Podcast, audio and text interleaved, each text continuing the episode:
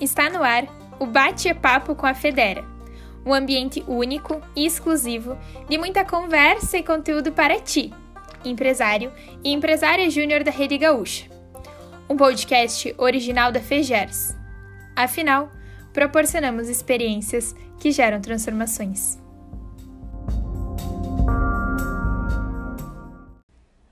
Olá, gente! É um prazer encontrar vocês por aqui mais uma vez. Então, sejam bem-vindos a mais um podcast da Federa Dali. E hoje nós vamos abordar muito sobre visão sistêmica e liderança da rede. Uh, dando uma palhinha rápida sobre cada um desses assuntos, porque depois nós vamos ter um bate-papo muito incrível.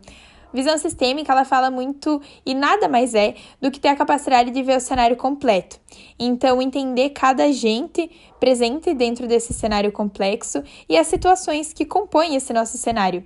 Lembrando, né, que uma empresa, ela é um sistema muito complexo e é um sistema composto por várias partes ou subsistemas, inclusive, né? Quando a gente fala de movimento empresa júnior, a gente tem diversos subsistemas e diversas uh, áreas funcionais dentro de cada um desses subsistemas. E fala muito sobre a comunicação que cada uh, parte tem que ter para que as engrenagens girem de forma muito mais sincronizada, para que tudo flua de uma forma muito melhor. E a liderança tem um papel fundamental nisso. E falando em liderança, quando a gente fala sobre líder da rede, talvez a gente entre no grande diferencial que o conselho e a pessoa que ocupa esse papel dentro de cada empresa júnior tem de mais diferente das outras lideranças da IJ, né? Porque o papel de conselheiro, o papel de conselheira, ele vai muito além de cada empresa júnior. Por isso que a gente tem um representante de cada EJ e também um grupo muito rico, muito rico de mentalidades diferentes, muito rico de uh, realidades diferentes também e, enfim, um grupo que tem um potencial gigante para fazer qualquer transformação.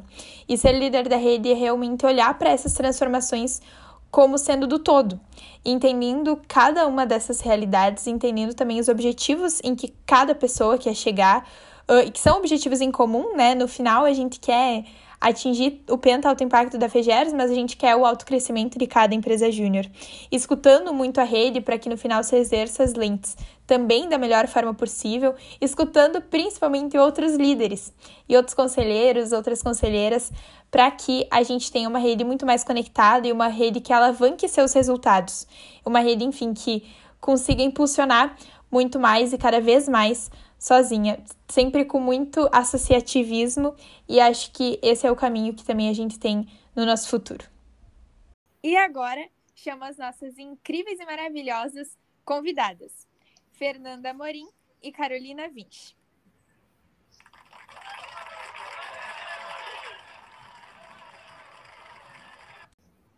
Olá, gente. É, sou Fernanda, mas pode me chamar de Fê. Tenho 25 anos, sou engenheira de materiais e já tenho uma longa estrada aí de movimento empresa júnior. Então eu participei da fundação da minha empresa júnior de origem, federação dela, na qual eu fui presidente.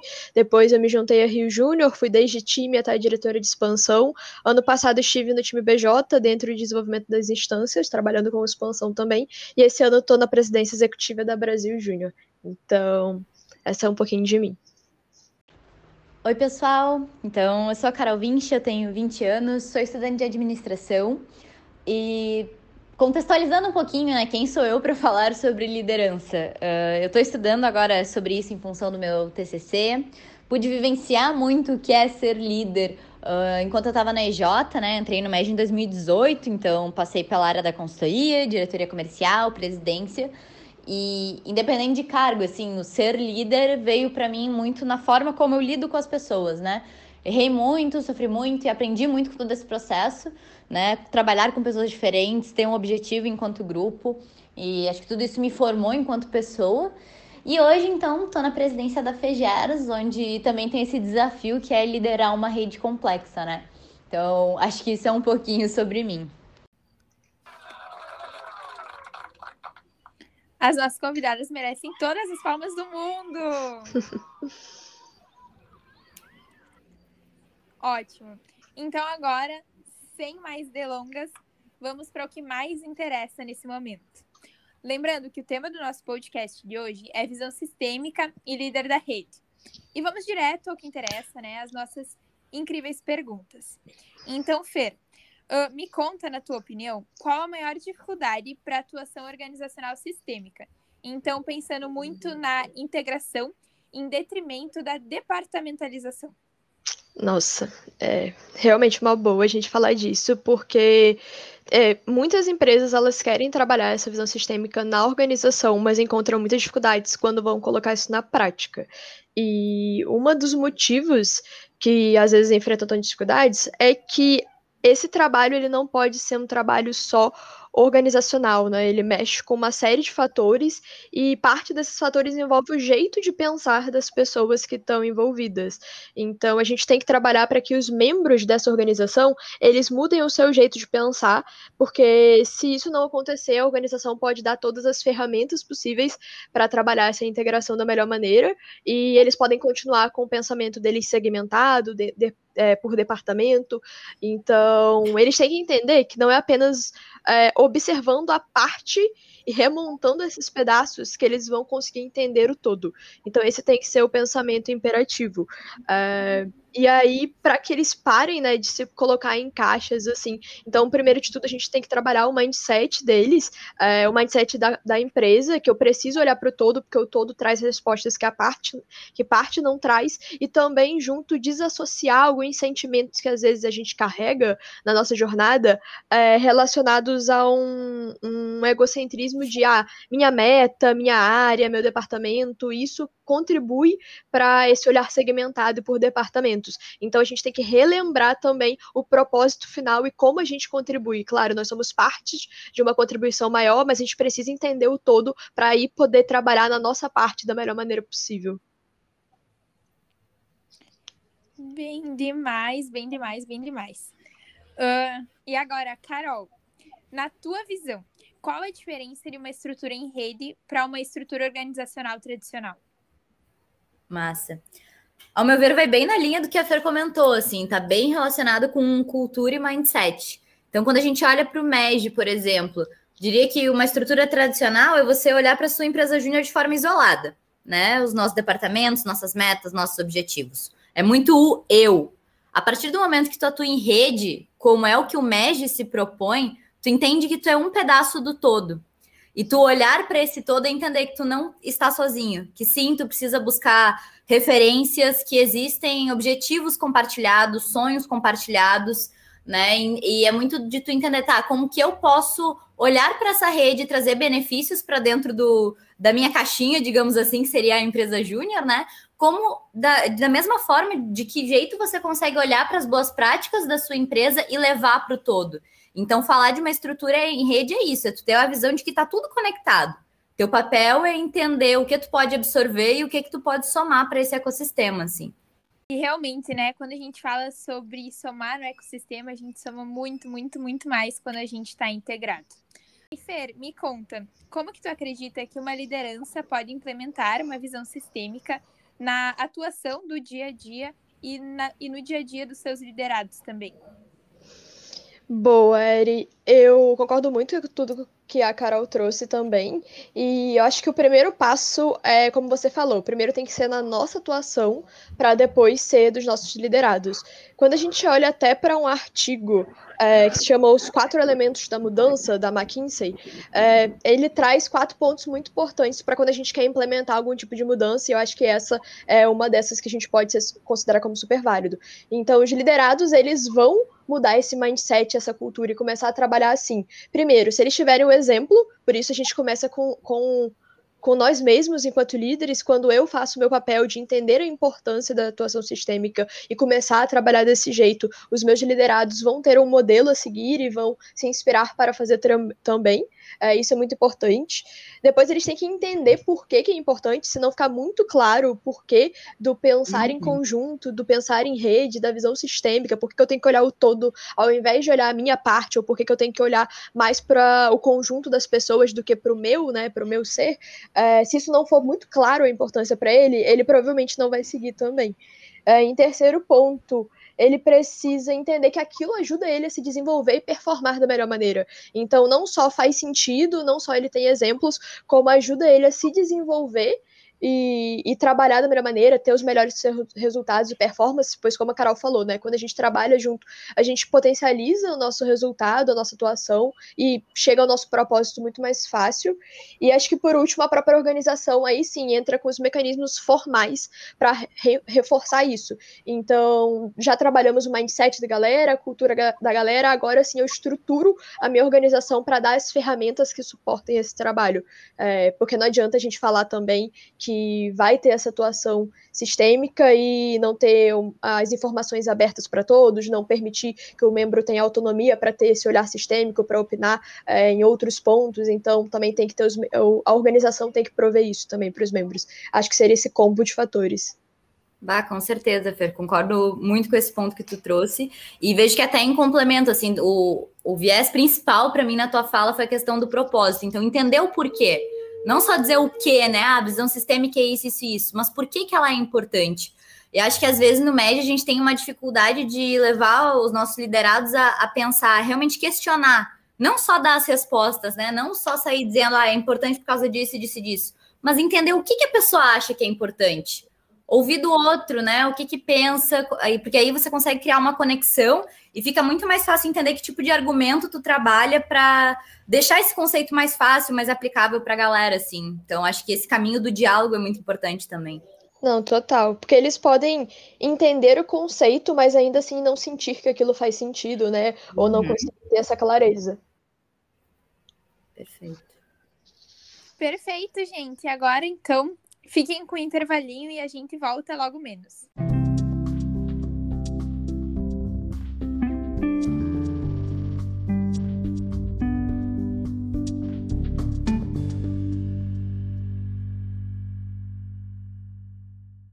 Voltando para o nosso incrível bate-papo com a Federa, com a Fernanda Morim e com a Carol Vinci, então a gente está conversando muito sobre visão sistêmica e líder da rede. E agora a gente tem mais alguns questionamentos para ouvir essas presidentes incríveis que eu tenho o prazer de estar aqui junto. Uh, Fer, quais tu acredita que são os principais parâmetros que um líder da rede ele pode ter para saber que a rede realmente está evoluindo? Não, perfeito. Quando a gente olha para trabalho em rede, né, a gente sabe que a gente parou de olhar em, enquanto um sistema linear e estamos aí olhando com uma visão agora de sistema complexo. E junto com o sistema complexo, a gente não consegue atuar nem sempre diretamente nos problemas, então a gente acaba trabalhando com influência. E esse trabalho com influência exige que a gente consiga é, estabelecer fronteiras, que a gente consiga trazer aí uma autopoiese para o sistema evoluir, mas e também atuar de de vários lados, porque são várias variáveis que envolvem o sistema complexo, para aí sim gerar o resultado. E o mais importante para saber se nossa atuação nessas várias variáveis estão dando certo é a gente ter muito claro loops de feedbacks. Então, quais são os mecanismos de avaliação dos padrões que eu vou fazer, né? Eu tenho que, em curtos espaços de tempo, ficar monitorando os meus resultados. Então, primeiro eu vou estabelecer quais são os indicadores que vão me dizer se eu estou indo para o lado certo ou não, indicadores que mostrem a minha boa ou não performance. E com isso eu vou ter que criar esses. Eh, entender a periodicidade de feedbacks que eu vou ter que coletar. Então, trabalhar com uma análise de dados muito forte e, e junto disso, para poder entender quais são as várias variáveis que, que eu mexendo vão acabar influenciando nesse resultado, porque com certeza não é uma variável só que traz a resposta final ou não, é um combo delas, mas a gente precisa saber ficar monitorando isso o tempo todo para saber se a gente está indo para o caminho certo. E lembrando que o conselho tem um papel muito importante nisso, né? Então, eles, enquanto lideranças da organização, sim, mas lideranças da rede, quando a gente fala de conselho uh, FEGERS e, enfim, dos conselhos a nível médio no geral, uh, é muito importante que eles estejam olhando para esses dados e acompanhando realmente se a rede evolui ou não evolui constantemente até uh, para melhor exercer todas as suas lentes, né? Tanto acionista, cliente, como articulador. Nossa, total. Querendo ou não, esses dados são a tangibilização do nosso propósito. Então, eles estão ali por um motivo, para dizer se a gente está chegando mais perto do nosso sonho, da nossa visão ou não. Bem demais. Uh, e, Carol, quais as dicas práticas que tu daria para uma nova liderança que visa liderar redes complexas? Assim, o que que essa pessoa precisa ter para ser incrível que nem vocês? Assim, quais são as dicas? Massa. Ah, essa pergunta para mim é, é essencial, assim. E eu diria que o primeiro passo é entender que liderança não é um dom. E aí a gente pode até entrar um pouquinho na questão de literatura, né? Quando se começou a estudar sobre liderança, uh, os autores falavam muito sobre ser um dom intrínseco, né? Então, ou tu nasce líder, ou tu não vai ter oportunidade de ser. E hoje a gente já entende que não é assim. Tu te torna um líder, né? Com base nas tuas experiências, na tua bagagem, a vivência que tu tem te forma como uma liderança. Então, acredito que assim, se você quer começar isso, quer se desafiar, começa pelo autoconhecimento. Então, quem é tu? Quais suas forças? Quais suas fraquezas? Quando tu lida com pessoas, onde é que tu sente que pode melhorar? Né? Então, faz essa autoanálise, porque não tem como tu liderar uma rede complexa se tu nem sabe se liderar, não consegue se conhecer. Então, começa pelo eu. Número dois, busca estudar tu vai ver muito nas falas, né, de, de quem está em posições de liderança que, que traz isso, né, metodologia, uh, influência, da onde vêm as coisas, tudo tem um porquê. E a partir do momento que tu estuda, tu vai conseguindo ganhar mais confiança no que tu tá falando e também se sente mais preparado para ensinar outras pessoas essa tua linha lógica, né? Então, autoconhecimento, estudo e terceiro passo, né? Faz acontecer. Tu vai aprender muito errando, tentando né? Porque aí tu coloca em prática a tua liderança, tu vê o que que dá certo, o que que dá errado, o que que de repente numa oportunidade futura tu pode fazer de diferente, tu vai se experimentar. E quanto mais experiências tu tiver, mais fácil vai ficar tu resolver desafios cada vez mais complexos, porque tu já sabe o que que pode funcionar e o que tem maior probabilidade de dar errado. Então, diria que seriam essas três principais dicas, né? Olhar para si, buscar conhecimento e treinar, colocar essa liderança na prática. E tudo que é bom dura pouco e uma hora chega ao fim. Indo agora para nossa última pergunta, então. Carol, queria ouvir um pouquinho de ti. Quais as premissas para uma organização atuar de maneira sistêmica e integrada? Boa. Acho que dá para resgatar alguns dos pontos que a Fer trouxe, né? Que é a questão de, de cultura, de mindset, fazer entender o porquê. Então, a premissa para uma organização atuar de maneira sistêmica é ela entender que benefício vai trazer se ela atuar dessa forma. Por que faz sentido atuar dessa forma? O que eu ganho com isso? O que, que o todo ganha com isso? Né? Então, ter esse entendimento. E a organização, né, ela não é uma entidade avulsa, ela é formada por pessoas. Então, as pessoas que estão nessa organização precisam pregar isso. Né? Então, ah, eu entendo que é importante atuar de maneira sistêmica. Eu não vou ficar com esse pensamento só para mim. Eu vou levar isso para o dia a dia da minha J, eu vou mostrar os benefícios, vou abrir espaço para conversar com a galera para que eles possam entender os benefícios também. Porque é assim que tu vai começando a trabalhar a cultura, né? A cultura é o que acontece no dia a dia. Então, como no dia a dia tu mostra para os teus liderados dessa forma vai ser benéfico, né? E nessa troca, acredito que a organização vai se fortalecendo muito mais e na prática indo ver os benefícios de atuar dessa maneira integrada, assim.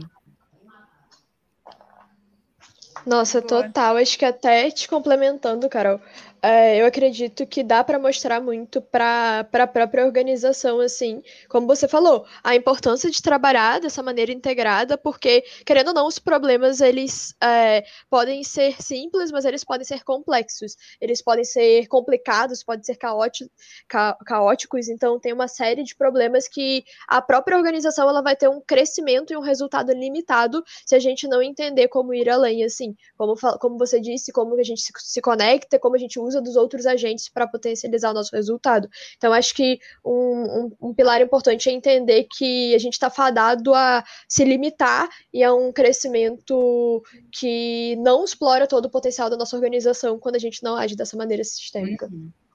Com certeza. Gente, então, para fechar aqui, ó, última palhinha. Uh, das, dessas presidentes, né? Tanto a presidente da FEGERS aqui, quanto a presidente da BJ. Uh, quais são os principais pontos que talvez vocês veem como uma virada de chave, assim, para que essa visão sistêmica, essa liderança da rede comece a atuar? Uh, se vocês puderem trazer e talvez até comentar sobre experiências práticas de vocês, né? Em que momento vocês perceberam que vocês uh, são lideranças da rede? Ah, essas perguntas complexas aí. Não sei, Fer, quer começar?